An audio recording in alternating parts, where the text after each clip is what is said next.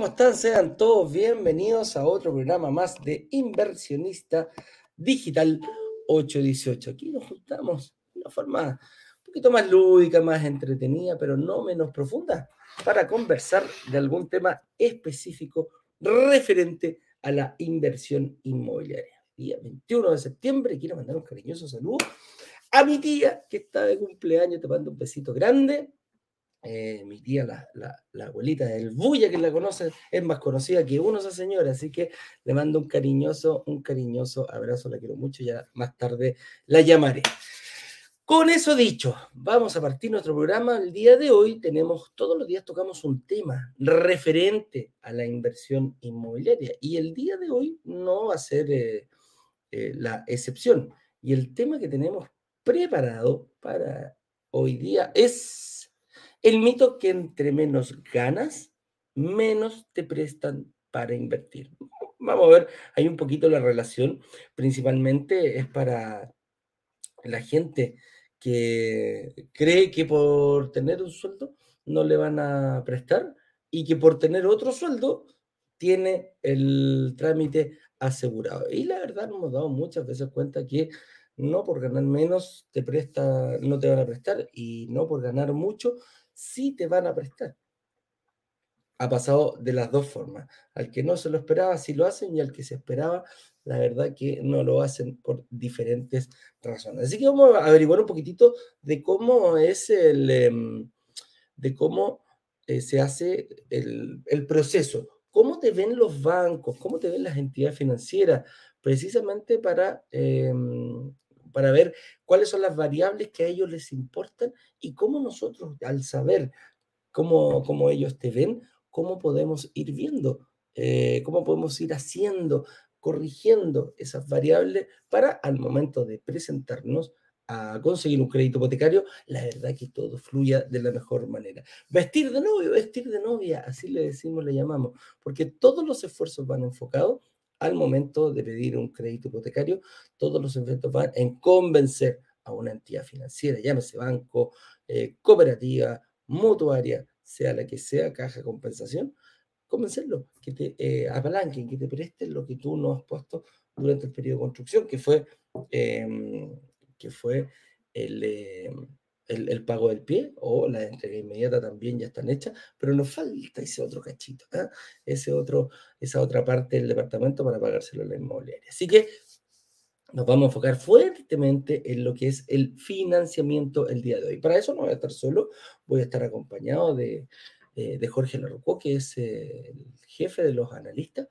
Así que em, vamos a ver con toda su experiencia que nos cuenten esos tips, que nos dé para ver cómo te ve el banco al momento de eh, pedir, solicitar un crédito hipotecario. Con eso dicho, eh, algunas instrucciones que tenemos. Si no viste las clases del workshop, la 1, la 2 y la 3, las puedes ver en brokerdigitales.com slash relámpago. ¿Y por qué relámpago? Porque así de simple, vamos a hacer un lanzamiento relámpago este día jueves. Por lo tanto, eh, aquí está, te puedes al ingresar ese link, vas a ver la, página donde cae y aquí hay un contador que dice que en un día más, 11 horas 38 minutos, vamos a estar comenzando nuestro lanzamiento relámpago con un proyecto que em, ahí te lo vamos, ahí lo vas a, a poder descubrir. Por lo tanto, mucha gente nos dijo, Eduardo, yo encantado de verlo, pero quiero ver la clase 1, la clase 2 y la clase 3. Bueno, las pusimos a disponibilidad y están, eh, que fueron las últimas de lanzamiento que hicimos con, con, Ignacio, las puedes ir revisando. Yo te recomiendo que si tú eres nuevo y estás llegando, vela en orden correlativo. Los siete pecados capitales, que es lo que no hay que hacer al momento de siquiera pensar en invertir. La clase 2, tu verdadera capacidad de inversión. Ahí vas a poder eh, calcular, ya vas a poder, al término de esa clase, debería estar en condiciones de poder calcular tu propio presupuesto. Estas dudas que, oye, ¿me prestarán un, un eh, me prestarán un, un, eh, un, crédito hipotecario? ¿No me lo prestarán? Eh, ¿En qué me tengo que fijar para invertir? ¿Qué es eso de barrio? ¿Cómo, ¿Cuál es la mejor tipología? Todo, todo, todo aquello deberías estar condiciones de verlo en la clase número 2. Y en la clase número 3, la estrategia de ciclos. Super ciclos y un pequeño ingrediente, la recuperación de IVA. ¿Cómo puede em, influir estas... Eh, ¿Cuándo empieza un ciclo? ¿Cuándo termina un ciclo? ¿Qué es un super ciclo? ¿Y cómo puede apoyarme la, la, devolución del IVA? ¿Cómo puede acelerar estos ciclos y poder conseguir lo que yo quiero conseguir? Mi objetivo personal, tenerlo de manera más rápida. Así que, em, con eso dicho, damos eh, inicio. Recuerda, brokerdigitales.com slash relámpago. El señor director va a estar compartiéndolo con todos ustedes. Va a quedar aquí en la conchita en YouTube y eh, lo van a poder ver directamente en, eh, ah, el, en, el, chat. Lo va a poner en el chat ahí para que ustedes lo tengan y no tengan, va, quede durante todo, todo, todo, todo el programa. Así que con eso dicho, señor director, tengo, em, tengo a, una persona que por, por algún motivo ya invirtió, ya vivió este proceso y quiere venir a compartirlo con nosotros. Así que, por favor, cuando usted quiera, señor director, haga pasar aquí a nuestro invitado que va a venir a dejar su testimonio de cómo vivió todo esto y qué le pareció. Al señor, al Karim Haddad. Así que hágalo pasar nomás, señor director.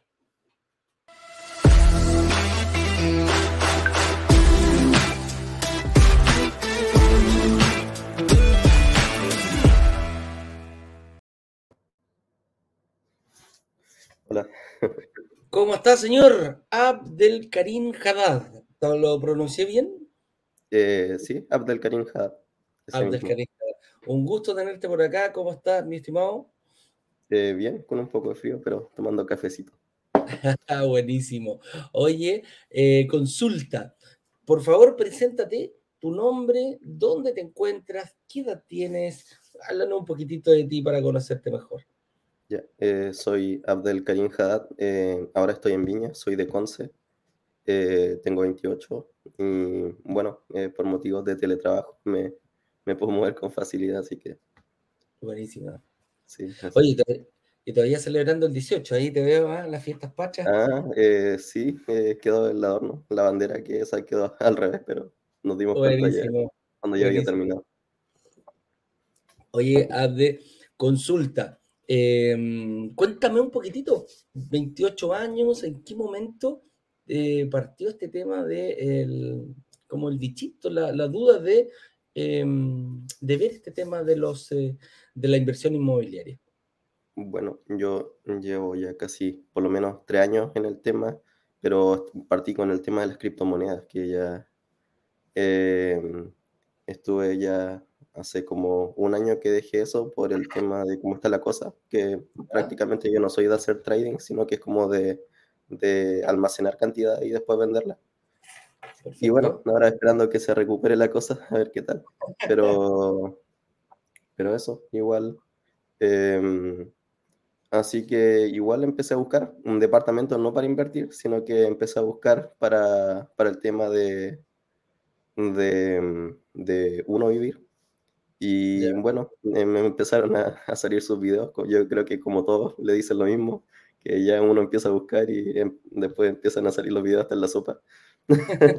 hace un día, que fue el tema del lanzamiento del Alto Vespucio, ese fin de semana, me vi todos los videos de una, así que igual después andaba medio perdido, de hecho todavía ando medio perdido, pero ahí se me ha ido orientando, así que ah, en, en ese problema, el no saber eh, se compensa con el tema de que te van orientando y, te van dando esa asesoría.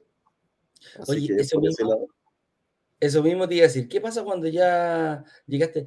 cuando empezaste a ver los videos y todo aquello, ¿cuál crees tú que fue tu mayor eh, obstáculo? ¿Cuál dijiste, chuta, sabéis que aquí yo lo voy a tener que poner, pero eh, bastante tinca a este? ¿Y cómo lo solucionamos?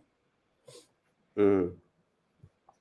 Eh, bueno, yo creo que el mayor obstáculo que puede haber es el, el miedo, el arriesgarse, más después de si saliste aprobado o no, yo creo que hay que arriesgarse no, no queda otra, si no hay más obstáculo que ese.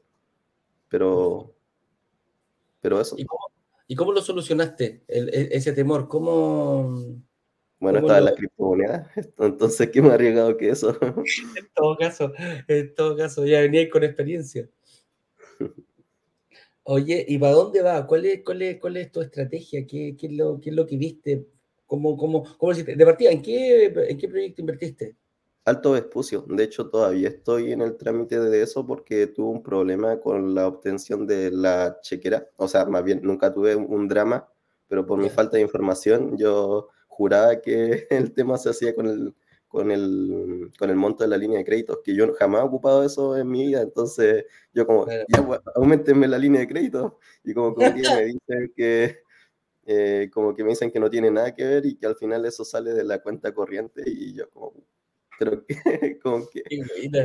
O sea, tú sí. que con la línea de crédito tenéis que pagar el pie. Y por eso me, me, me, atrasé en ese proceso. De hecho, todavía estoy esperando la chequera que me la tienen este jueves.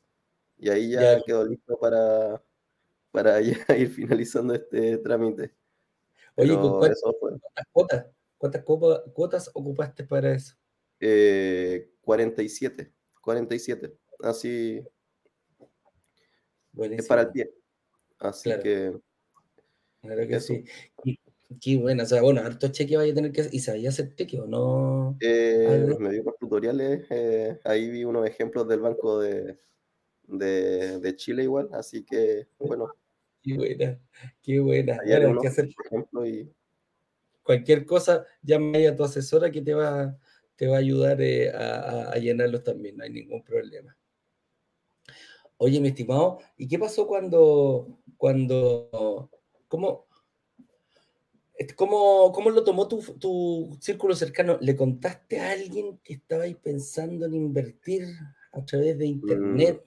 Mm, o sea, con, Primero a, a, mi papá y a mi mamá, que como ellos ya igual tienen experiencia comprando, eh, o sea, no propiedades, sino terrenos, entonces eh, ya a ellos le, le, consulté y bueno, no se veía todo bien, así que igual le expliqué que eh, igual son una startup, de hecho ahí estuve viendo igual el tema de capitalizarme, que era otra opción, que al final es lo mismo, entre comillas lo mismo.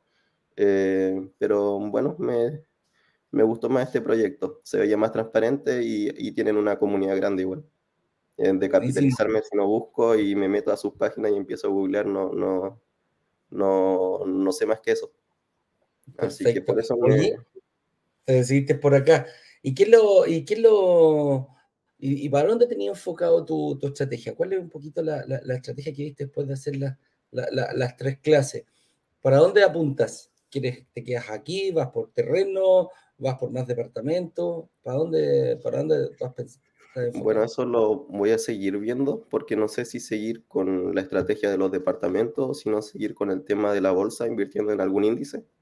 Uh -huh. Así que igual eh, la rentabilidad, o sea, por lo menos para el largo plazo, no es algo que diga, oh, ya, eh, mañana voy a sacar mi dinero y quiero tener la plata aquí, sino que unos 15 años, 20 años, y ahí voy a ver cómo se va tornando la cosa y a ver a qué le voy apostando. Aquí donde vais moviendo. Bueno, la, la diversificación eh, de las inversiones tampoco es un mal negocio, muy por el sí. contrario. Oye, ¿y qué, le dijiste, qué te dijeron tus papás cuando ya invertiste? Porque ellos saben comprar terrenos, pero no creo que lo hagan digitalmente. Eh, no, o sea, está ese temor como que ten cuidado, que ya averiguaste, mi mamá dijo algo así, tipo, eh, si vas a invertir ahí, supongo que investigaste todo, yo le dije que sí, así que por ese lado ya, ya se calmó la cosa. Igual la mamá, la mamá de uno siempre tiene ese, ese temor es, por el hijo. Está bien, pues, está bien, sí. tienes que hacerlo y uno tiene que escucharlo. Muchas veces eh, el no escuchar a tu mamá tomáis riesgos innecesarios, pero en su justa medida está bastante bien. Y cuando ya resultó, ¿qué, le, qué, qué te dijeron? Eh, bueno, al final se alegran por uno nomás. Eh, la cosa es seguir y, y, y, finalizar el ya terminar de, por lo menos en mi caso, de, de, hacer el trámite de los cheques que tengo, como dije, se, se libera este, este um, jueves. Y ya por fin voy a sentir que ya estoy avanzando porque la verdad no es que me guste estar ahí pendiente con eso, pero, pero bueno, eh, igual motivados, eh, harto el conocimiento que entregan, que básicamente eso es lo que uno eh, le da el, eh, como el valor para atreverse. Me explican todo súper bien, así que, y además es gratis, así que Perfecto. es, bien recibido. ¿Y qué le diría yo a una persona que está justo a la espera, a la expectativa? Porque estamos en un periodo de que vamos a hacer un lanzamiento relámpago mañana. Entonces, ¿qué le diría a esa gente que está ahí como o dubitativa o no sabe qué hacer? ¿Cuál sería tu consejo para ellos? Bueno, que si no saben o no están o no tienen experiencia, que se atrevan igual, ya que una oportunidad que se les va a dar. Eh, hoy en día está igual difícil comprar eh, departamento y acceder a, vivienda, entonces si se forma una comunidad y llegan a mejores tratos, qué mejor que eso. Entonces, eh, perder el miedo y atreverse. Perfecto, perfecto. Oye, Abde, te quiero agradecer el hecho de, que estés acá con nosotros, que hayas venido a compartir un poquitito tu experiencia. Lo más probable que alguna persona eh, que nos está viendo, lo más probable que enganche contigo y diga, mira, ¿sabes qué? A mí también me pasa lo mismo, yo estoy en la misma situación, quizás también tengo 28 años, vaya a saber uno, y preguntarte si podemos compartir tu, tu, imagen, podemos eh, ponerla en nuestra página web y ver tu valioso testimonio que viniste a darnos hoy día en la mañana. Claro, sí, puede.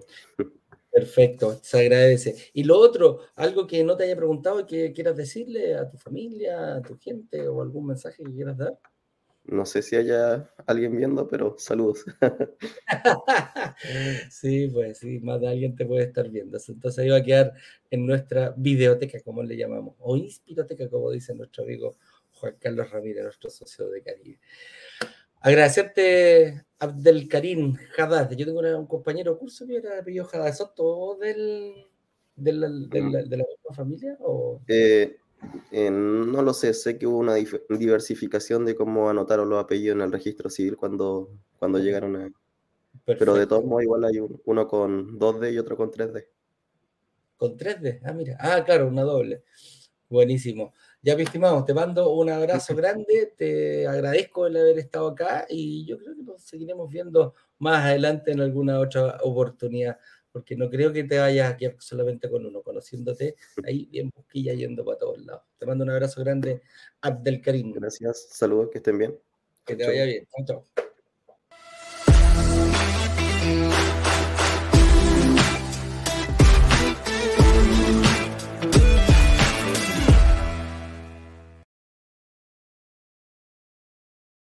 Con eso dicho, vamos aquí a dejar entrar a Jorge Larrucó. Ahí está, ya Jorge, yo te tengo ahí en visto para que prosigamos con nuestro programa. Ahí no sé si entraste, ahí te veo, amigo mío. Sí, señor director, por favor, haga pasar aquí a don Jorge Larrucó para que tomemos el, el programa y analicemos el tema del día de hoy.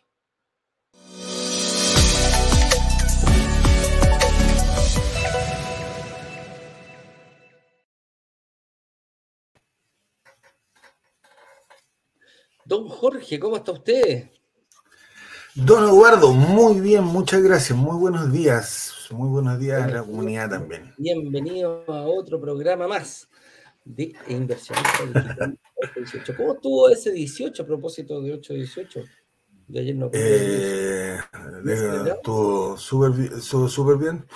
Eh, no, está, no, tranquilo, por este lado estuvo. Salud, dijo, dijo mi padre, café con punti, café irlandés. Dijo café con puntito. Café irlandés. No, harta familia, me imagino, harta familia, amigos. Sí, harta familia acá. Y bueno, tú sabes, bueno, para los que no saben, la comunidad yo vivo en el campo, así que acá mucho desfile, mucho guaso, mucho, mucha fonda. Nosotros más que nada familia, estuvo muy tranquilo. Eh, así que no, súper bien. Además que hubo harto accidente por acá, estaba, difícil salir. Sí, estaba, peligroso. Pero bueno, hay que mm. cuidarse, hay que hacerlo. Oye, amigo mío, partamos, veamos el, tema que nos atinge hoy día, el tema atingente que es el mito de que entre menos ganas, menos te prestan para invertir. Tiene una, el, sueldo tiene una correlación obviamente con lo que te van a, con lo que te van a prestar, pero em, no quiere decir que no te vayan a prestar. Y al contrario, eh, el ganar más tampoco te asegura que tengas eh, la, que tengas la, que tengas el, la, carrera. La aprobación ¿ah? asegurada. La aprobación asegurada, ¿no? estamos bastante, bastante, bastante lejos eh, de aquello. Así que em, partamos, partamos un poquitito, veamos, analicemos un poquito la, la, la, pauta que nos tiene, que nos tiene preparada el, el equipo de marketing. Y la primera pregunta dice, ¿qué es la inversión inmobiliaria? Uh, esta pregunta es tan amplia, me la, me la hacen en cada reunión que hay. Eh, ¿Qué es la inversión inmobiliaria? ¿Qué te dedicas? Yo le digo, yo me dedico a la gente a, a comentarle un poquitito, que descubran lo que es la inversión inmobiliaria. Me dicen, bueno, ¿qué es la inversión inmobiliaria? Principalmente es em, invertir, no comprar, sacarse un poquito el, el, paradigma de la, la idea de compra de la cabeza que yo compro propiedades. Y cuando compro propiedades, principalmente lo asociamos a nuestra casa propia. Yo quiero comprar mi casa propia. Yo quiero eh, no quiero invertir, quiero comprar mi casa propia. Y ahí eh, viene todo lo que hemos visto nosotros, cómo nos tienen, eh, cómo venimos seteados tanto por las y por nuestras familias principalmente, qué es lo que hemos escuchado desde chicos, cuando nos dicen, quiero, mijito, por repetición. Propia Claro, por repetición. Uno va adquiriendo las cosas por repetición. Cuando eres chico, sí, y celebrabas, veía, por ejemplo, que, que los, los, primos o los, hermanos más grandes, oye, me compré mi casa propia. Oh, y era, se hacía una fiesta, un asado, obviamente, para que invitara, y todo el mundo felicitaba, y lleva regalos por comprar tu casa propia. Pero resulta cuando tú te compras un departamento de inversión, nadie te lleva un regalo, vos. Era ahí como que nadie, nadie te pesca. Y yo lo ¿Dónde, lo, ¿Dónde lo vaya a celebrar además? Claro, claro, y, yo encuentro que, que, es totalmente al revés. Si, si, yo llevara algo para celebrar, es que, te, que invertiste en un departamento, porque ¿quién te dice a ti que tu primera, tu primera, primerísima, primerísimo crédito de consumo, crédito hipotecario, tiene que ser para tu casa propia? cuáles son las ventajas de comprar, cuáles son las desventajas de comprar y cuáles son las ventajas de invertir. Invertir es, para mí es tener algo con un propósito, con un segundo propósito, con un propósito final, con un propósito más grande. Y aquí precisamente la inversión inmobiliaria es tan noble que te incluso que te permite incluso em, proyectar en un futuro la compra de tu casa propia. Así de simple. La podemos ver para aquí el, el, eh, Abdelkarim nos decía, bueno, a mí me gusta, yo soy más arriesgado, a mí me gustan las, eh, las criptomonedas, a mí me gusta todo ese tipo de cosas, no tengo problema en tomar riesgo, pero esto lo veo así como más, más como más tranquilo. Ahí, está, ahí hay unas cositas que, que, va a tener que ir viendo, que se va dando cuenta ahí Abdelkarim que, que es bastante mejor. Pero el, el, foco de tener una inversión inmobiliaria, de invertir en una propiedad con un segundo objetivo es algo que aquí lo, lo, hemos estado viendo. Y eso tiene distintas, distintos matices. Hay distintas variables que mover, por ejemplo, para, a diferencia de una casa propia. Eh, ¿Cómo lo hago yo para lograr que ser atractivo para que me den un crédito hipotecario? Que no va a ser tan grande como el de la casa propia, ¿eh? no va a ser tan grande. Pero sí. Normalmente no.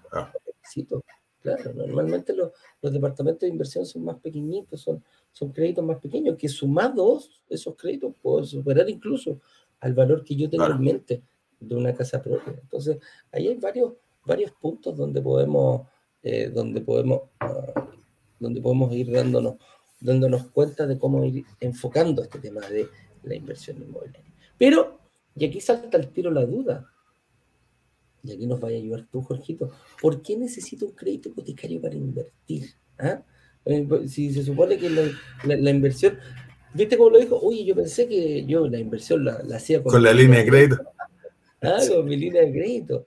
Pero no, pues la verdad que uno necesita un crédito hipotecario y, y, un poquitito ahí eh, cómo es que veías tú estos créditos hipotecarios cuando te los iban a pedir a tu, a tu, en, en los bancos que trabajaste, que tanta experiencia que tienes ahí, Jorge.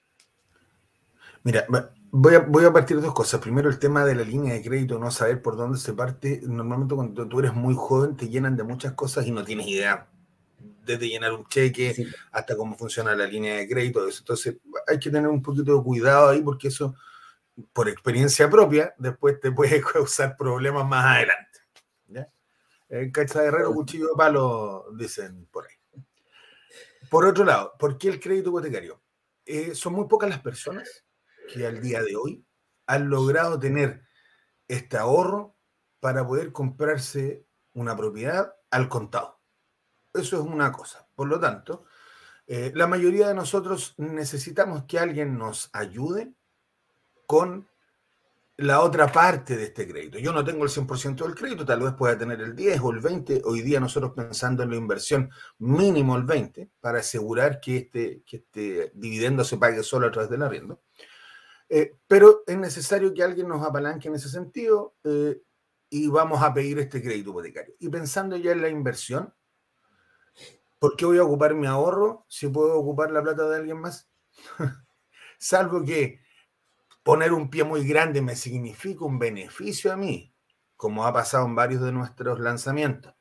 Eh, si yo pongo un monto al inicial, tengo algunos descuentos, pero si aprovecho ese máximo descuento y tengo más ahorro, ¿por qué voy a poner más ahorro? No me va a significar ninguna ganancia. Solicito este crédito hipotecario y trabajo con el dinero de alguien más. Correcto. Por lo tanto, eh, el crédito hipotecario lo que hace es suplir esa parte que, por inversión, o porque no lo tienes, no puedes, no puedes pagarlo desde tu bolsillo. Y el crédito nada más que adelantar tus ingresos futuros al día de hoy para poder comprar una propiedad. Perfecto. Ese es lo que, a, lo que, a lo que se refiere un poquito el, famoso apalancamiento. ¿ah? Y el apalancamiento se refiere a pedir un crédito hipotecario, porque claro, quizás tú no vas a mover, no tienes el, el dinero el 80%, el 70% del valor de una propiedad para poder, eh, para poder adquirirla, pero sí tiene, la tiene el banco. Bueno, y si el banco confía en ti, ese es, ese es el juego que nosotros hacemos. Yo puedo poner el 20 o el 30%, veo que eso me pongo atractivo para, para que el banco me, me pueda prestar, o la, o la mutuaria o la entidad financiera que sea. Eh, pero en ese juego voy, voy, voy arreglando estas variables que voy, tengo que llegar bonito, tengo que ser el, el ojalá todas las entidades financieras quieran eh, trabajar conmigo y trabajar conmigo. Ese, ese es cuando hay cachador, eh, Jorge, cuando hay momentos, eh, cuando tú estás saliendo, por ejemplo, de la universidad, que te llaman de todos los bancos y te ofrecen productos y tú dices, estos gallos, ¿de dónde sacan mi teléfono?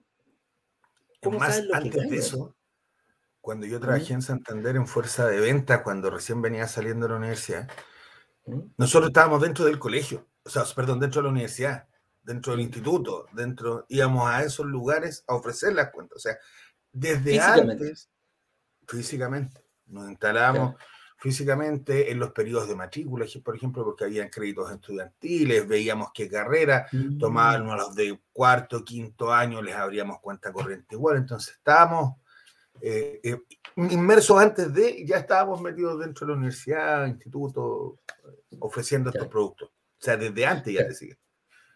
Antes, de que empiece, antes de que entres a la vía laboral.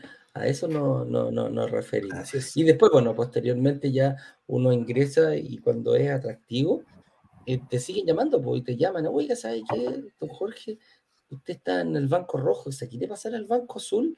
y le compramos su cartera y, le ofrecemos más créditos de consumo y le, paso la black en vez de la, la gold que te tiene ahí, ¿ah? la silver. Entonces, eh, te vas transformando en, aquello. Y uno muchas veces eh, cae en este tema de, quizás tomar una cuenta corriente que no necesito o, o gastar una tarjeta de crédito que tampoco la necesitaba por tenerla. Entonces, hay que tener, hay que tener mucho ojo. Pero a lo que me refiero yo que eh, cuando te dejan de llamar es cuando se complica la cosa. Y ahí es cuando, cuando, cuando algo está pasando, cuando algo hice, eh, cuando ya no eres tan, tan, cuando no, no te están llamando todo el día. No está tan bonito. Ya, ya no estás tan bonito. ¿ah? Cuando ya pasa el tiempo y nadie te saca a bailar, te enojo. Ahí es donde hay que preocuparse. algo raro hay. Algo raro hay. Algún condoro me mandé. Oye, eh, y aquí como una pregunta que siempre nos, nos, dicen, ¿a partir de qué sueldo yo podría optar a uno? ¿A, qué se refiere a uno? Es a un crédito hipotecario. ¿Los bancos tienen algún monto mínimo para poder, eh, para poder invertir, eh, Jorge? Mira, hay que pensar que las cuentas, partamos desde las cuentas corrientes, Es, un, camino un poquito más largo.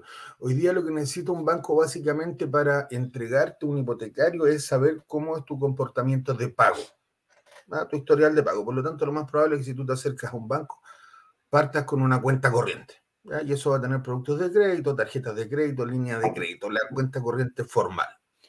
Para evaluarte esa línea de crédito, normalmente debe estar entre los 500 mil pesos más o menos de renta para poder calificar una cuenta corriente. Pensando en un hipotecario, debiera estar en el orden de los 700 mil para empezar a, empezar a pensar en una inversión hipotecaria. Es distinto el tema del subsidio. Ojo, aquí no va el subsidio, estamos pensando en una inversión hipotecaria con apalancamiento de un banco, que no tenga que ver el Estado en este proceso, sino que mis, mis antecedentes, mi comportamiento y el banco, dos, dos participantes. Deban haber alrededor de 700 mil hacia arriba ya para poder empezar a ver eh, un hipotecario propiamente tal, y después de un año al menos de haber tenido tu cuenta corriente funcionando y, y este, generando este comportamiento de pago. Perfecto, perfecto. Oye, y mm, claro, pues aquí cae la, duda. Y bueno, qué rico, ya 700 mil, yo gano, no sé, 3 millones de pesos, 4 millones de pesos. Me asegura el hecho de, tener ese sueldo, que claro, me asegura ese sueldo eh, que me... Para nada. Para nada. Para nada. Aquí tiene que haber un perfecto equilibrio, que llamamos nosotros, entre tus ingresos, egresos y patrimonio. Pensar que lo que estas instituciones, eh, bueno, nosotros con, los analistas revisamos el manual, lo que dice el libro numéricamente, que podemos medir. De tus ingresos, el 40% está destinado a estos créditos que llamamos grandes, hipotecarios y consumo. Eso es lo que se considera un endeudamiento responsable, el 40%. Por lo tanto, si tu 40% está excedido estás sobreendeudado y al estar sobreendeudado no se te puede prestar más dentro de este parámetro. Este 40% lo vamos a dividir a su vez en un 25% como el dividendo máximo hipotecario en promedio que puedo alcanzar. Si gano un millón, el dividendo máximo que podría tener es de 250 mil pesos en promedio. Y un 15% como la cuota máxima de consumo. Es decir, cuando hablamos de que la deuda es mala, no, uno podría tener deuda, incluso con esa deuda calificar para un crédito mientras no supere este 25 y 15% como cuotas máximas a pagar. Después, ¿podría esto estirarse un poquito más? Sí, podría estirarse un poquito más, pero depende de factores cualitativos. Mi carrera, qué estudié, mi edad, la proyección, la empresa donde trabajo, eso ya no está en el manual, eso ya depende de cada institución, pero podría ser que esto se estirase un poquito más. Perfecto. Entonces, en, el fondo, em, es como para no desmarcarse, para no, no, no autoeliminarse. Es decir, yo, yo, yo gano poco, sí que ganar poco.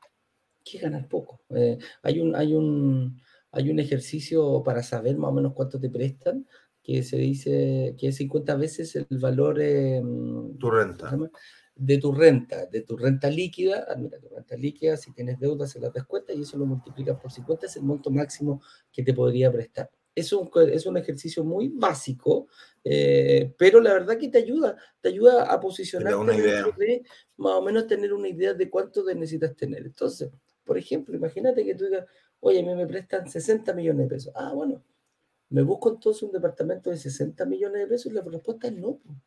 Eh, no, porque tienes que ver cuánto tú vas a poder de pie, claro. Entonces, que el, crédito hipotecario sea de 60 millones de pesos. Pero si yo tengo la capacidad de, no sé, colocar 15, bueno, puedo optar a un departamento de 75 millones de pesos. Y así sucesivamente eh, más grande. Entonces, salta la Edu, piensa, piensa, Edu, que Claro, bueno, contestando un poquito también la pregunta que, está en pantalla, pero una persona que viene saliendo renta de 700, 800 mil pesos, que vive, por ejemplo, con los papás, viene saliendo a la universidad, digamos, está entrando a esta vida laboral, gana estos 700, 800 mil pesos y no gasta en nada. Si de esos 700, 800 ahorra 500 mil, en 10 meses tiene 5 millones. Correcto. Entonces, por más bajo que sea el hipotecario que le pueden dar en este caso, puede suplir esa diferencia, hacer este puente con los ahorros que puede tener. Correcto. Incluso también eh, eh, trabajando más, puedo decir, bueno, a mí me prestan algo, pero quizás yo tengo una alta capacidad de pago. Hay mucha gente que dice, chuta, yo no, yo boleteo, no gano. Bueno, la, gente que boletea y tiene, tiene una, o, que son empresarios, tienen un, un, punto a favor, porque dicen, claro, tengo que demostrarle un 30% más al banco de lo que yo gano, pero ese 30% no quiere decir que no lo ganes. O sea, que el banco no lo tome en cuenta es una cosa, pero yo sí lo puedo tomar como capacidad de pago y puedo aumentar incluso eh, con, eh, no sé, con bonos, con, que te dan. De hecho, el banco, lo hace un poco para disminuir el riesgo, por eso el banco lo hace porque para disminuir algún riesgo que en algún minuto no tengas esa boleta. No es que diga, ah, gana boleta, lo vamos a hacer pelota porque me cayó mal, no, porque para disminuir ese riesgo que en algún mes te pase y que tenga y mantener esa capacidad es que castigan ahí este, este 30. Correcto. Y aquí está, si gano poco, me prestan poco. ¿Cuál es la, relación porcentual que existe entre el, entre el préstamo hipotecario para que la gente lo tenga clarito, clarito, Jorge? ¿Cómo nos ve el banco? ¿Cuál es el porcentaje que, que, nos presta a todas las personas para este independiente del sueldo. Mira, en, la normalidad hay que pensar que por cada millón son 1.500 UF como crédito hipotecario en las condiciones actuales. Hay que pensar que la condición está, está un poquito restringida hoy día por inflación, por eh, todo lo que, lo que hemos vivido en los últimos años. Entonces se restringió un poco. Eh, esta 50 veces renta, eh, va por ese lado como crédito hipotecario. La forma más fácil de calcularlo es así. Es decir, perfecto, yo eh, tengo mi renta y lo multiplico por 50 y sé más o menos cuánto es el crédito que me van a dar. De, ahí para arriba, a la propiedad que me quiero comprar, yo tengo que eh, saber cuál es mi capacidad de pago para saber si llego, básicamente. Si yo gano un millón, me van a dar 1.500 UF como crédito hipotecario y me quiero comprar algo de 2.000 UF, tengo que financiar estas 500 UF. Correcto.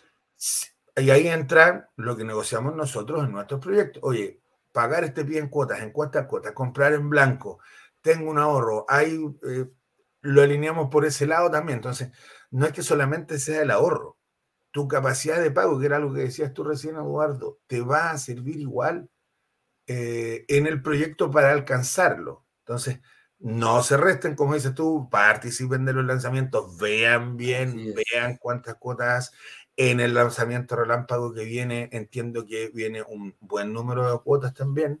Entonces, hay que verlo. Viene un buen número de cuotas, viene bajita y no puedo decir más, chiquillos, no me aprieten porque es como sanguchito palta. ¿ah? y después empiezan a apretar y nos pasa, nos pasa en las reuniones. ¿eh? nos pasa en las reuniones que empiezan a preguntar, no, no sé, velo, no, no sé, velo. Igual de repente sale algo por ahí. ¿Cómo puedo saber cuánto me podrían prestar, eh, cuánto podrían prestarme con mi sueldo? Bueno, lo, lo, vimos un poquitito, eh, ya, lo, ya lo habíamos dicho. Tu sueldo líquido, eh, le restas tus, tus, deudas y eso lo multiplicas por 50. Es el total que te podrían prestar aproximadamente. Es para tener una, una correlación. ¿Puede, ¿Se puede dar en algunos casos más y en otros casos menos? Sí, se puede dar. Eh, bastante, eh, va a depender única y exclusivamente de tu relación con el banco, y aquí me refiero con tu relación, con cómo, cómo te comportas con él. Le pagas puntualmente, no, no te tiene que estar cobrando. Eh, todo eso suma puntitos para después decir el banco puede tener un poquito más de manga ancha, sobre todo tu propio banco que te conoce, para poder verlo. Y también ese comportamiento lo ven las mutuarias ese comportamiento lo ven el resto de, de las entidades. Entonces, si tú te portas bien claro, eh, no tenéis pues, problemas de pago en DICOM, dice, ah, mira, este debe ser un buen cliente independientemente en el banco que esté. Y las motoras dicen, bueno, me gustaría traerlo para acá porque tampoco tiene morosidad, tiene sus años limpios para atrás, entonces es un cliente estable y que en el fondo, más que estable, eh, hace lo que dice cumple con sus obligaciones en el momento que tiene que cumplir y no hay cobros de, no hay rechazos ni cobros extra. Así que em, aquí este, esta es la, la, que, la, que siempre, la que siempre aparece.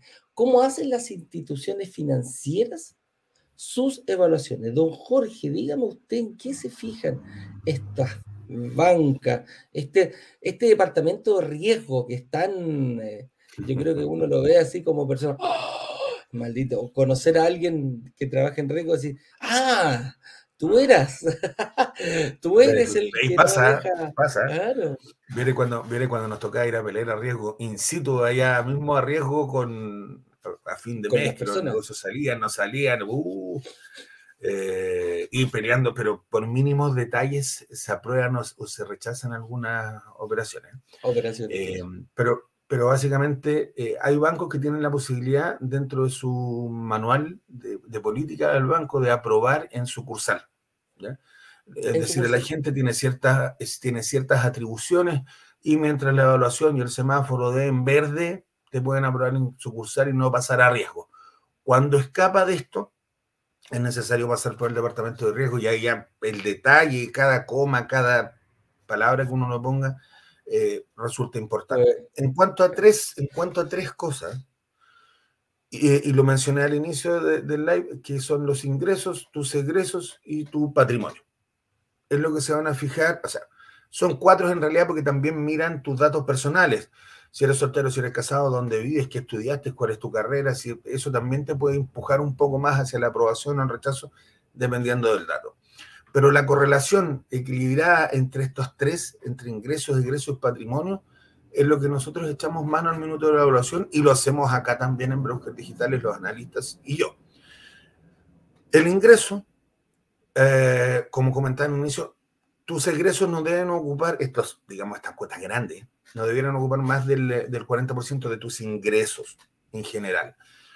Eh, después van a tomar después van a tomar estas tarjetas de crédito. Ojo con los cupos de las tarjetas de crédito, por efecto de evaluación, eh, te consideran las tarjetas completamente utilizadas. Y te van a poner una cuota de más o menos el 3%. Claro, si yo tengo un millón y me van a cargar eh, 3 mil pesos de cuota, me dan 30 lucas de cuota, me da lo mismo, dependiendo de Pero si tengo 10 millones y me van a cargar 300 mil y gano un millón, por supuesto que me va a afectar por supuesto que me afecta. Entonces, eh, nosotros nos vamos fijando en esta relación, que tu hipotecario, no, si tienes hipotecario, no supera el 25% de tus ingresos el dividendo que pagas, si tienes consumo, que no supera el 15% de tus ingresos que, eh, como cuota mensual, tu línea de crédito, que es grasa a la avena, dice un, partner nuestro por aquí, don Claudio, eh, grasa a la avena, eh, olvídate, tienes el 3%, es interés diario, eh, al final una, bola de nieve no, termina de, crecer nunca si no la, la pagas rápido, ¿ya? las tarjetas por ahí también. Y llegamos al tema del patrimonio. Eh, yo siempre doy el mismo ejemplo, pero en algún minuto tuve un, cliente que dice, yo gano 10 millones de pesos, ya, perfecto. Eh, ¿Tienes vehículo? No, no tengo vehículo. Bueno, de, de andar en bicicleta, a lo mejor le gusta el deporte. ¿y, dónde vives? No, arriendo. ¿Y tienes propiedades? No. ¿Y hace cuánto tiempo trabajas en esta empresa? No, hace 10 años. O sea, lleva 10 años ganando 10 millones y no hay ni vehículo ni casa. Mm. Eh, ¿Viajas mucho? Eh, no. Salgo súper poco eh, porque prefiero trabajar. Chuta, tampoco viaje. Entonces tienes mucho ahorro. ¿Has logrado juntar algo de ahorro? No, tengo casi nada de ahorro chuta, ¿te pasó algo? Normalmente uno empieza, bueno, tú tuviste alguna enfermedad, te separaste, hay algo que... No, bueno, ¿y qué hiciste con la plata? Entonces llega a eso porque es muy extraño que con ese nivel de renta no hayas construido nada. Nada, porque no, no tenía nada. Al banco le suena inmediatamente extraño con ese nivel de renta que no tenga nada y va a decir inmediatamente algo pasó, tuvo un mal comportamiento de pago, a lo mejor efectivamente sí tuvo vehículos, sí tuvo casa, y por, por incumplimiento de pago le remataron estos bienes. Entonces ya viene muy extraño, es muy difícil que en esas condiciones te aprueben. Entonces este equilibrio entre estos tres puntos es súper importante y es lo que básicamente nos fijamos a la hora de una evaluación. Correcto. Oye, y eh, con respecto a eso, eh, si gano poco, pero tengo alto patrimonio, eh, ¿en qué me puedo, en qué me puedo ayudar? Aquí, aquí la gente, em, la gente más mayor, llegado a los 40, sobre los 40, incluso los 50, por lo general, como, como tú lo comentabas, ya tienen un patrimonio, ya algo o están pagando una casa, ya tienen un auto, a lo mejor pusieron, no sé, compraron algún terreno, eh, todo aquello. Pero por lo general incluso nos ha pasado que nos dicen, mira, ¿sabes qué? De mi, de mi casita propia, que estoy tan orgulloso de haberla pagado, estuve los 30, la compré a los 25, ya estoy llegando a los 50 y, está prácticamente pagada.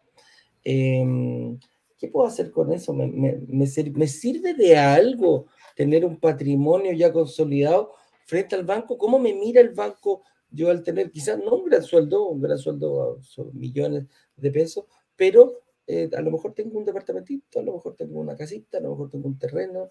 ¿Cómo, cómo, cómo te mira el banco desde esa perspectiva? Primero, si tienes un buen patrimonio, independiente de lo que tú ganes, eh, va a implicar necesariamente que eres ordenado, porque has ido adquiriendo tus cosas, has ido pagando bien y tienes este patrimonio y lo puedes demostrar y ver. La opción más fácil de apalancarse siempre es decir, yo vendo. Si tengo un auto, lo vendo. Si tengo una casa, lo vendo. Si tengo... Porque, claro, bueno, el, vehículo, tú sabes que la, la peor inversión lo sacaste de la, de la automotora y ya vale un millón de pesos menos. pero muchas veces es, un, es un, una inversión necesaria, si tienes familia y eso, pero ahí hay que hacerlo, ¿no? Tienes una propiedad, la propiedad normalmente va adquiriendo plusvalía en el tiempo es una curva que parte muy empinada y luego tiende a aplanarse después de algunos años. Por lo tanto, podría decir, yo vendo esta propiedad que hoy día tiene una plusvalía del 1% y, y con lo que gano de esta casa que compré, no sé, la tengo completamente pagada, la compré en 2.000 y hoy día vale 4.000, por decir algún ejemplo, la vendo, me llevo estas 4.000 UF y me podría comprar dos de 2.000 que tengan esta plusvalía de nosotros siempre somos austeros en la proyección, pero dice 5% anual es una buena proyección. Pero me compro dos, me va a dar más. Y el apalancamiento, ¿dónde viene principalmente en el hipotecario? Es decir, yo tengo esta casa casi pagada o totalmente pagada y hacer nuevamente un crédito sobre esa propiedad. ¿Cómo? A través de un fin general. Es decir, yo hoy día tengo, gano, tal vez no, no tengo un gran ingreso, pero con mi ingreso me van a prestar esto y podría sobre la propiedad que tengo solicitar un fines generales donde me debieran dar alrededor del 70% del valor de la propiedad, es decir, si vale 100, me deberían prestar 70 millones. Hay que tener, volvemos a, esto es un círculo, volvemos a la relación de renta, que esos 70 millones no superen el 25% de mi ingreso como dividendo máximo, o sea, me van a prestar, eh, se hace equilibrado todo, pero ahí podría tener eh, un buen ahorro para una nueva propiedad. Eh, hay que hacer, como, como comentábamos, Eduardo, la relación entre todos los puntos. No es que, no es que porque en uno estoy muy bien, eh, me lo van a dar inmediatamente, como dices tú, el ingreso.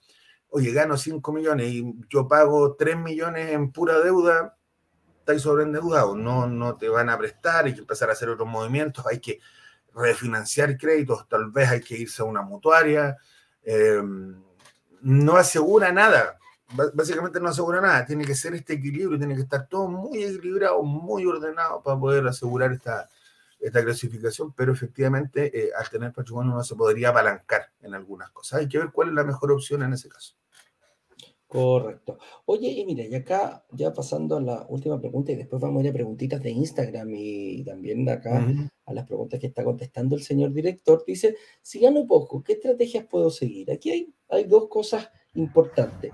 La, primera que, nos preguntan siempre es, oye, ¿se puede em, complementar renta con otra persona? Y la respuesta es sí, pero aquí hay que tener ojo, porque Mucha gente piensa que dice, oye, mira, ¿sabes qué? Me están pidiendo un millón y medio, yo no gano un millón y medio para poder sacar este crédito hipotecario. Yo gano, un millón dos, me faltan 300 lucas. Ah, bueno, voy a alguien y, traigo a alguien que gane 400 y quedo 100 luquitas pasadas. ¿ah? Y la respuesta es que no es así. La, no, es así. Cuando yo tengo, cuando yo tengo, cuando yo tengo que, buscar un, un codeudor, eh, el banco lo va a mirar, va a decir, ok, si esta persona, el titular, no me paga, ¿podrá pagarme la otra persona? Entonces también tienen que estar los dos cercanos o muy cercanos a, calificar. Puedo tener, puede ser mejor, em, mejor em, afecto, una persona mejor afecta crédito el, el que me viene a apoyar. Y la verdad que sí, incluso puede tener mejor sueldo, puede tener mejores condiciones capaz que hasta solo le den el crédito al otro personaje. Pero aquí lo importante es al revés. ¿Y cómo lo voy a, y cómo lo voy a manifestar yo? ¿Cómo voy a hacerlo? Para, para cuál es la estrategia inmobiliaria que yo voy a ocupar? Y atento aquí, la gracia es eh, realizar, este, eh, ¿cómo se llama? Invertir en una propiedad ambos, ambos en conjunto, y pagar el pie durante el periodo de construcción o si tienen, eh, si tienen eh, ahorros y quieren ocuparlos por una, por una entrega inmediata, tampoco hay problema, se hace, se van conjuntos, se saca el crédito hipotecario, tienes la propiedad, te la entregan y todo, la comienzas a arrendar y haces un ciclo corto, que se llama. Un ciclo corto que te gana la plusvalía, no sé, 3, 4 años, pum, y vendiste. Así de simple. ¿Cómo? Vendo el departamento ¿Qué vas a recuperar? Vas a recuperar todo el pie que pusiste, vas a recuperar lo que bajó el crédito hipotecario, porque recuerda que el mismo activo, o sea, el departamento va a ir pagando o el 100% del dividendo o el 90%, 80% del dividendo. Y también vas a eh, recuperar la plusvalía que se dio durante todo ese tiempo. Entonces, en ese momento vas a obtener mucho más de lo que pusiste en un principio, tres, cuatro años después. ¿Y qué pasa en ese caso? Se toma ese dinero, se le paga al banco, vas a vender más caro de lo que compraste por el tema de, la plusvalía, cómo se valorizó ese departamento durante el tiempo, y se dividen, y dividen las aguas. ¿Y qué se hace? Cada uno tiene más, cada uno va a tener más... Más capacidad, más ahorro, más capacidad de, de, lo que con lo que partió. Entonces, ¿qué hacen? En ese momento como Moisés se divide las aguas, cada uno va por un departamento. Entonces, esa es un poquito la estrategia que, hay que ocupar al momento de, em, de, pensar en invertir con otra persona. Con, que, se puede, se puede.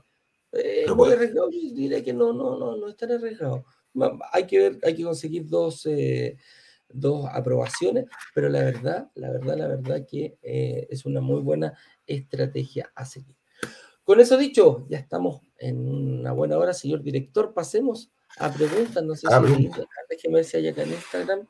Ah, mira, que hay una pregunta. Déjeme aprovecho al tiro. Dice Utre, Utrera, dice, hola, ¿cómo saber si una zona tiene alta demanda de arriendo? Qué buena consulta.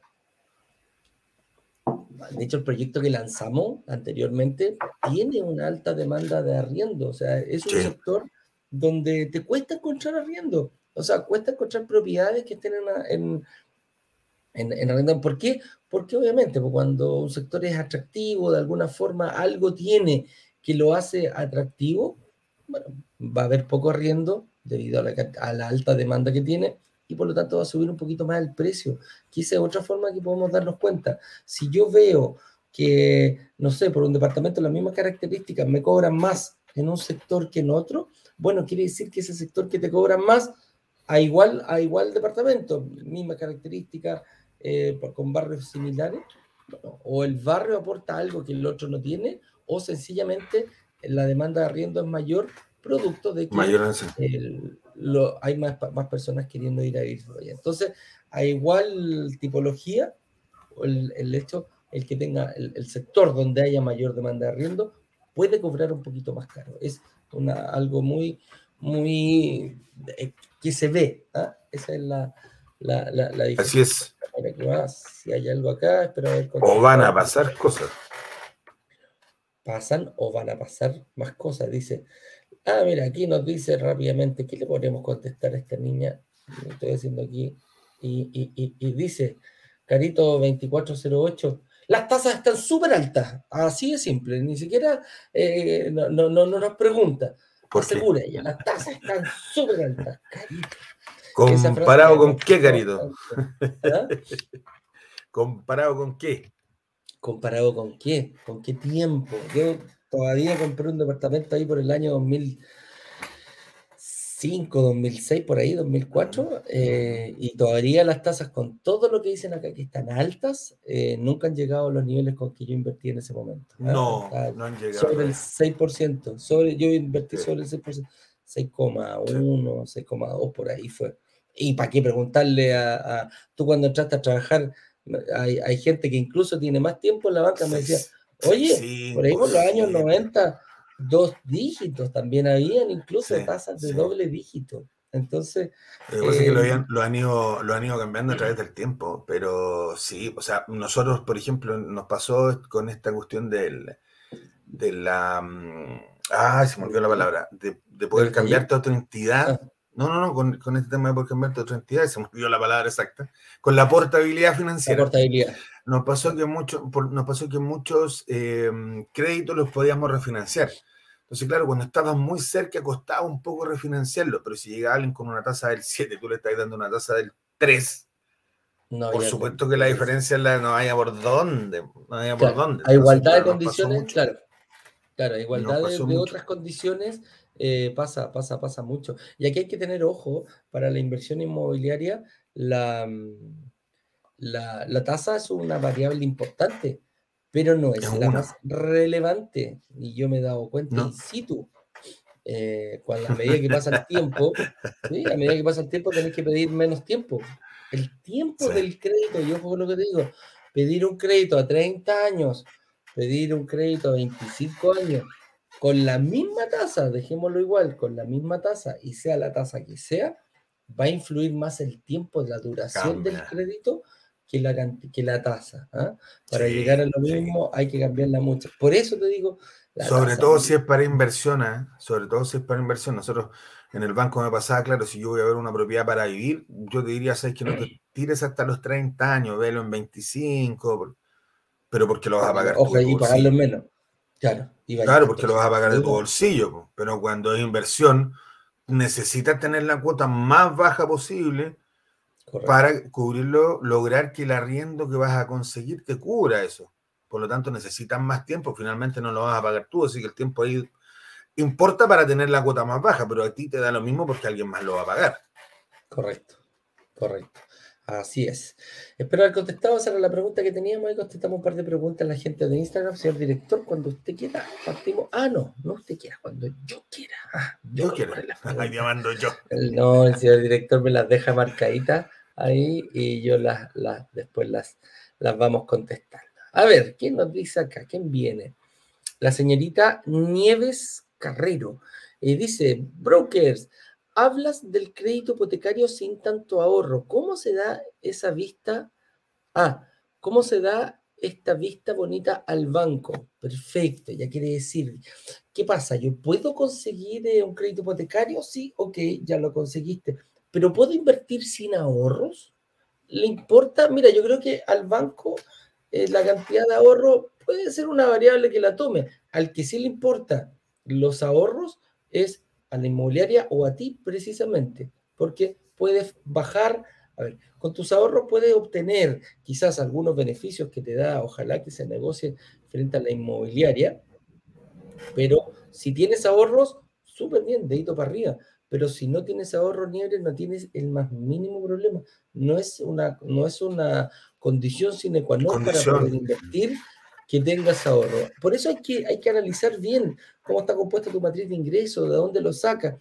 Se te ve, es bastante jovencita en tu, en tu, en tu, en tu foto. A lo mejor tienes una alta, a lo mejor tú dices, oye, yo gano un millón, pero soy capaz de pagar 700, 800 mil pesos al mes. Puedo ser capaz de vivir durante un tiempo con, con, con, eso, independiente de no tener ahorros. A lo mejor estoy recién entrando. Bueno, a lo mejor si estás recién entrando al mundo laboral, ¿qué pasa para más adelante? Entonces todo eso, todo eso son, variables. Una inversión en blanco. ¿ah? A lo mejor tú necesitas tiempo, porque aquí a dos, tres años más a lo mejor eh, vas a estar en mejores condiciones de lo que estás ahora. Entonces, es bien, eh, es bien interesante.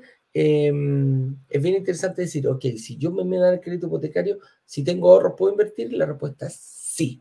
No te autoelimines, ni siquiera por no tener ahorro, que es algo que lo veníamos escuchando, viejito, ahorre, ahorre, ahorre, y cuando ahorre, usted va a comprarse su casa propia. No es así, ¿ya? Leandro Roa nos dice, ¿se pueden sacar dos hipotecarios en bancos? Jorge, ¿se puede hacer eso? Sí, se puede. Se puede. no, puedes, puedes hacerlo sin problema. Lo que pasa es que ah, hay que cumplir ciertas condiciones que fue las que nombramos dentro de la, de la, del live de hoy. Es decir, que los, estos hipotecarios no superen el 25% de mi ingreso como dividendo, en promedio, se puede estirar un poquito, pero en promedio, que en los créditos que voy a solicitar estén dentro del 50% de veces de mi renta, si gano un millón, que no valgan más de 50 millones. Y si tengo alguno, porque no estamos hablando de sacarlo los dos al mismo tiempo, pero si ya tengo uno, ver si lo estoy pagando de mi bolsillo, cuánto espacio me queda y si lo estoy arrendando, si con ese arriendo recuperé mi capacidad de inversión. Entonces son varias cosas en las que hay que fijarse pero eh, cumpliéndolas no deberías tener problemas para tener más de dos hipotecarios en un banco. Perfecto, perfecto. ¿Viste? ¿Se puede? Sí se puede. Ahora, cuando la gente dice, eh, si puede, si yo califico para un crédito de 5.000 UF, puedo pedir dos créditos de 4.000 que sumen entre los dos, uno de 2.000 y otro de 2.500, o quizás dos de, dos de 2.500. Sí. Ahora, ¿qué pasa con la gente que no califica para dos? Y quiere hacer la pillería del multicrédito. El banco ¿habrá, alguna, ¿habrá alguna institución que, que, no diga nada? El banco créeme que no es una buena institución para jugar con un doble crédito, hacer un multicrédito. ¿Qué quiere decir? Que yo califico para uno y aprovecho el mismo momento y lo pido en otra en paralelo. ¿ah? Lo pido en paralelo. Ahí hay que tener ojo. Las, las mutuarias pueden, son buenas amigas para eso. Sí, ¿Es una buena estrategia? Yo creo que sí, pero también es arriesgada, ojo, es bastante arriesgada con, ese, con, ese, con ese estilo. ¿Se puede? Sí, yo prefiero más que sacar quizás dos créditos y quedar, pero así acogotadísimo y pendiendo un poquito la cuerda floja, que pase cualquier cosa y, y, tenga eh, capacidad de poder pagar, hay que tener ojo con aquello. ¿ya? Paula Gómez fue en salida. Uy, ¿será la misma compañera? Yo tenía una compañera, una compañerita en la tercera, que se llamaba Paula Gómez fue en salida. Si eres tú, te mando un cariñoso abrazo, Paulita, porque no alcanzo a ver tu foto. Dice, ¿cómo puedo justificar ingresos si tengo una empresa y no hago retiros? Y tampoco me cotizo. Chuta. Paulita, la estás barrando, ¿ah? claro.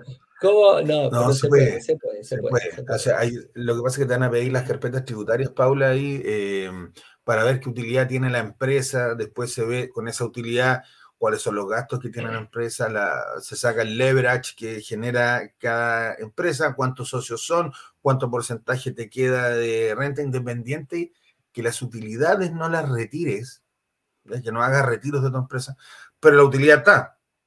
O sea, si esa utilidad es positiva, si la podemos mensualizar y, sacar mensualmente, hay un ingreso que tú podrías sacar, si bien uno entiende que el empresario normalmente reinvierte esas utilidades porque va comprando otras cosas, pero efectivamente podrías no reinvertirlas y sacarlas y que fuesen tuyas.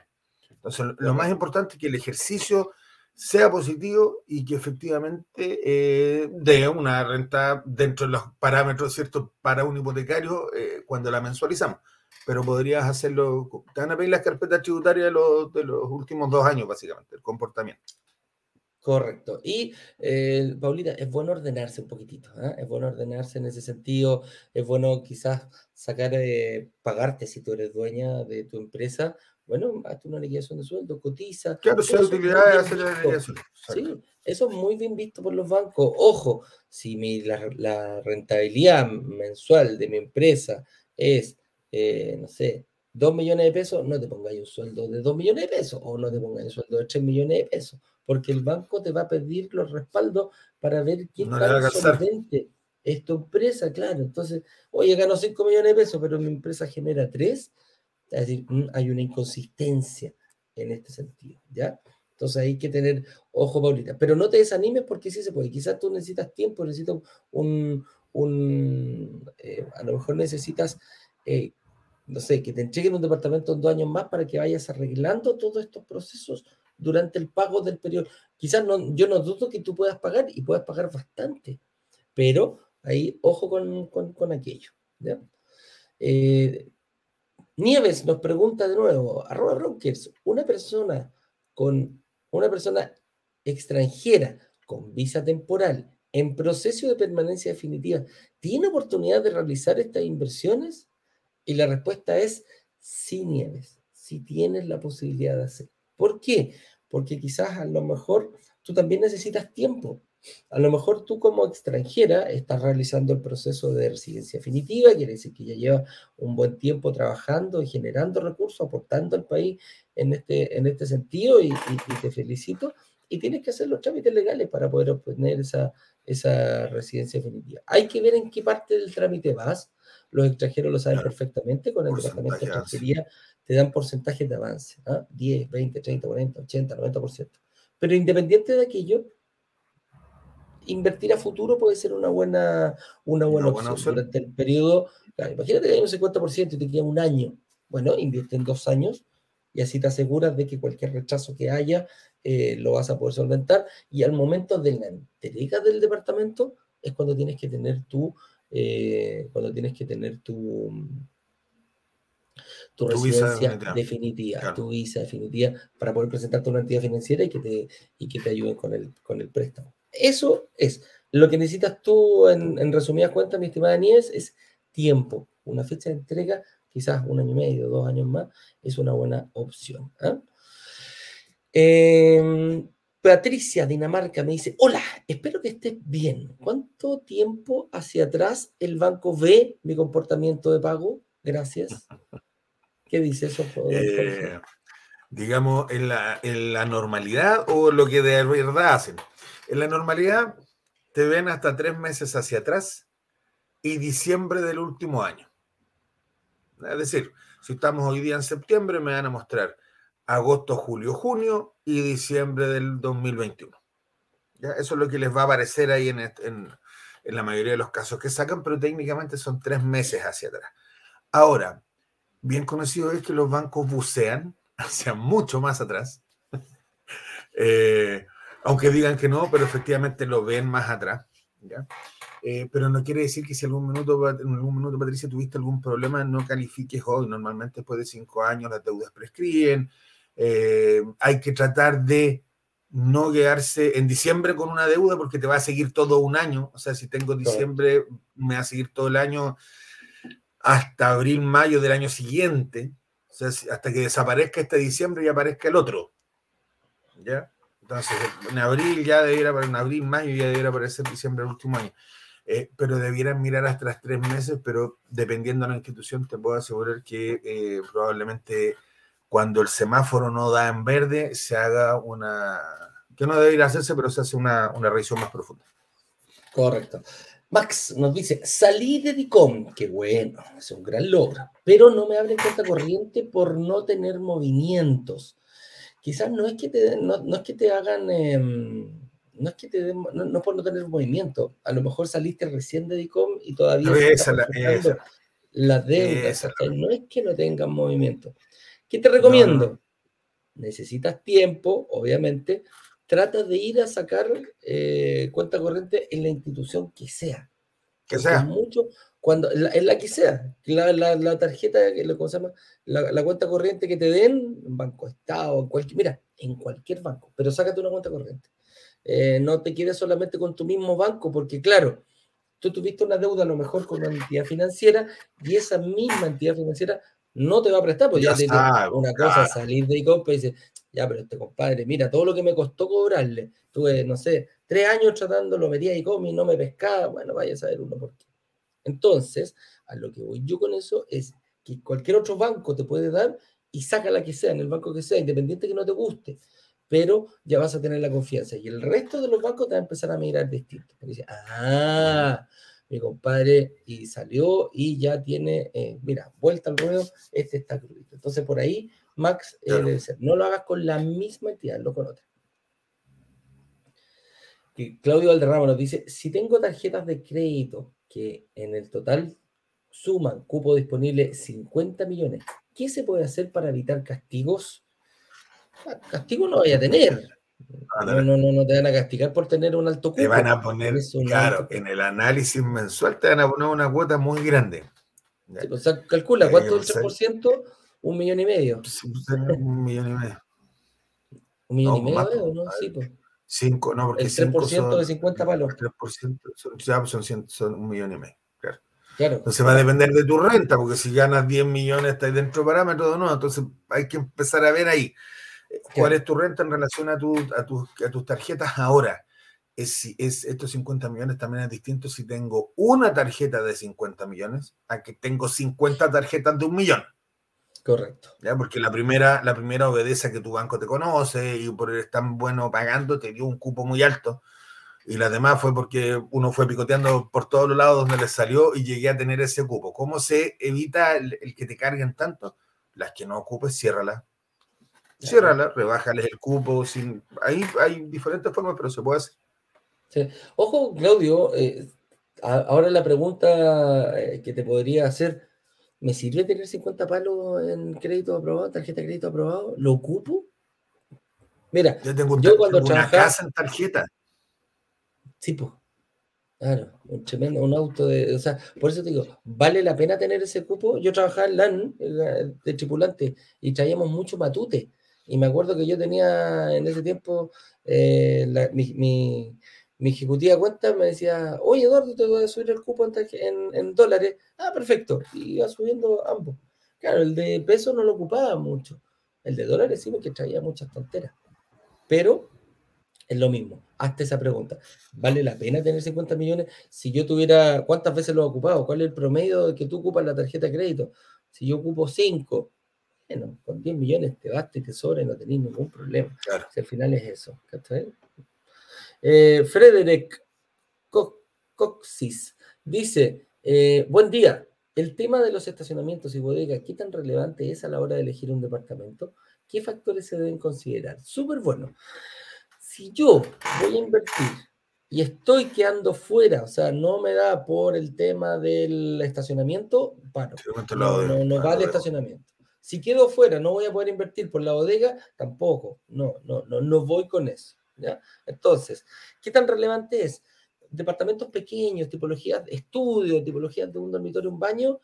Mira, si está bien ubicado, hay alguna posibilidad de una buena conectividad, no es necesario.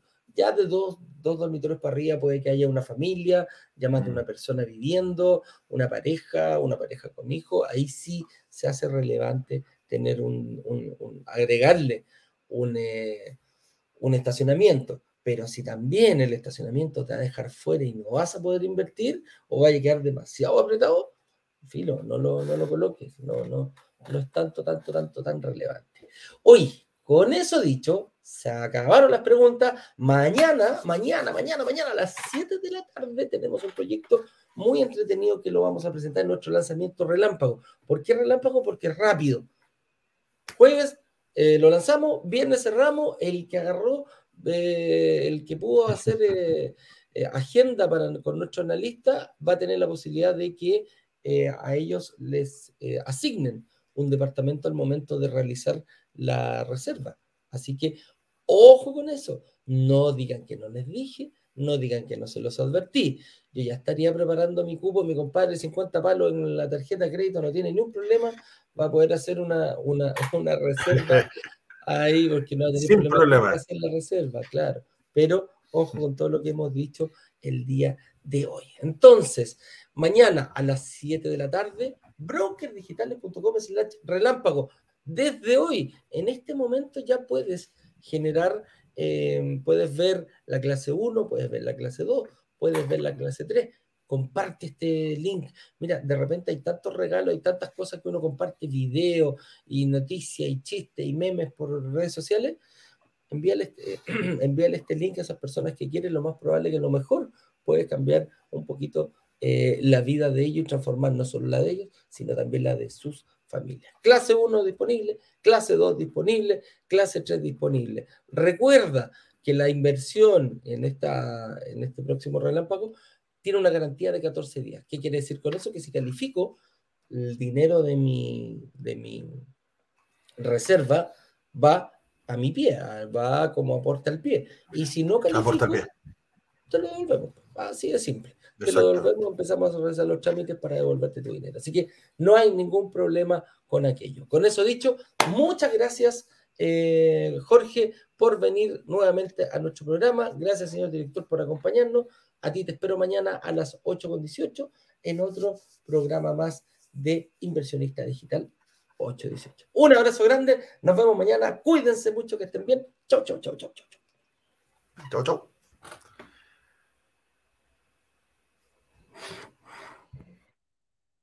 Vender los 144 departamentos de un edificio en apenas dos días. Una sola startup logró vender 144 departamentos. 144 departamentos. 144 departamentos en apenas dos días. Y muy bien lo saben los miembros de Brokers Digitales, quienes gracias a una comunidad de inversionistas vendieron 144 departamentos de un edificio en solo horas. La comunidad tiene el poder de negociación, igual que un gran fondo de inversiones que es capaz de comprar y negociar consecuentemente un edificio completo. Cuando se abre la, opción de reservar, en cuestión de 48 horas, 24 horas, todos los, todos los departamentos del edificio son reservados.